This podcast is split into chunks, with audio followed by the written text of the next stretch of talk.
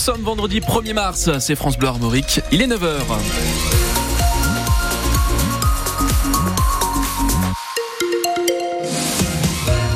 Les infos avec Justine Sauvage. Bonjour Justine. Bonjour. Le Stade Rennais se rapproche de la finale de la Coupe de France. oui, les Rouges et Noirs ont battu le Puy 3 hier soir à Saint-Étienne en quart de finale. Ils n'ont pas été flamboyants face à ce club de National 2, mais ça suffit pour aller en demi. Et l'homme du match, ce fut à nouveau Benjamin Bourigeau qui a inscrit hier soir un doublé. Oui, c'est sûr que l'essentiel c'était de se qualifier aujourd'hui. Après, euh, la manière n'a pas forcément été là, mais euh, l'essentiel est fait. On est tombé face à une, à une belle équipe du, du Puy qui nous ont mis pas mal en difficulté. voilà, ça a été difficile de sortir de vainqueur de ce match, mais euh, voilà, on l'a fait et c'est le principal. Quand, quand tu intègres le dernier carré, c'est forcément d'aller au bout.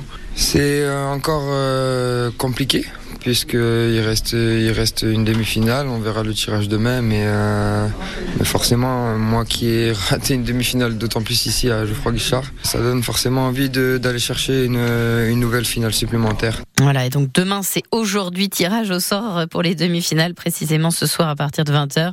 Euh, Rennes peut tomber face à Lyon, face à Valenciennes ou bien face au vainqueur du PSG Nice, le dernier quart de finale de cette Coupe de France qui ne se jouera que le 13 mars, euh, car Paris joue déjà ce soir à Monaco en championnat.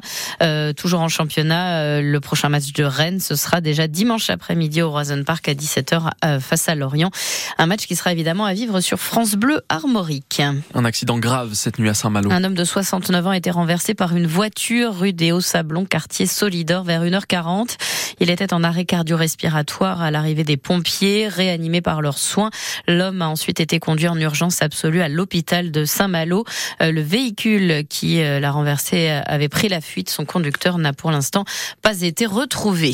C'est le début aujourd'hui de la grande collecte des restos du cœur. Jusqu'à dimanche, 80 000 bénévoles de l'association nous attendent euh, devant les supermarchés pour récolter des denrées non périssables et des produits d'hygiène. Euh, ce soir, vivez en intégralité le concert des Enfoirés au profit des Restos du Cœur.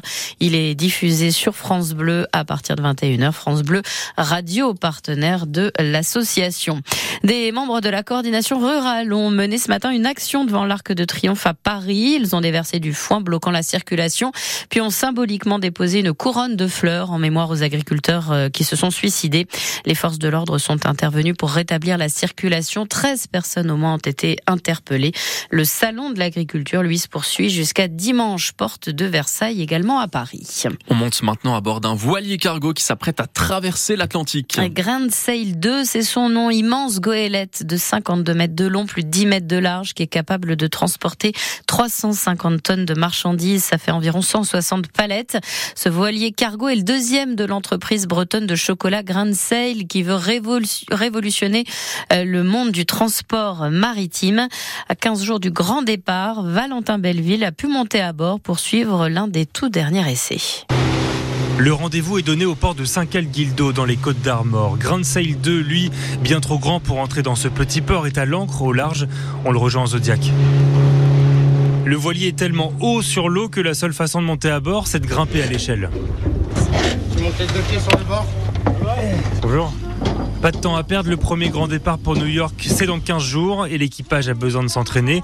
Charlène, la capitaine, donne les consignes avant le départ. Ensuite, on va se tenir face au vent pour hisser la misaine et on enverra les voiles d'avant. Ça vous va comme ça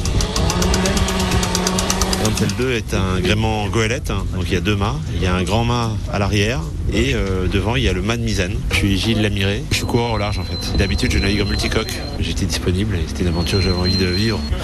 Les mâts font 50 mètres de haut, donc euh, on a des voiles avec beaucoup beaucoup de volume et, de surface, ce qui donne également beaucoup de tension euh, sur les cordages et donc d'où une attention accrue parce que forcément quand il y a des tonnes de tension, il ne faut pas qu'il y ait d'erreur. Faire attention bien sûr aux personnes, puis bien sûr aux bateaux. Vous serez de la première transat Oui, c'est assez historique. C'est un bateau euh, pionnier. C'est assez drôle parce que c'est un vrai voilier et c'est un vrai cargo. On a un exemple à montrer, à mener, montrer que c'est possible.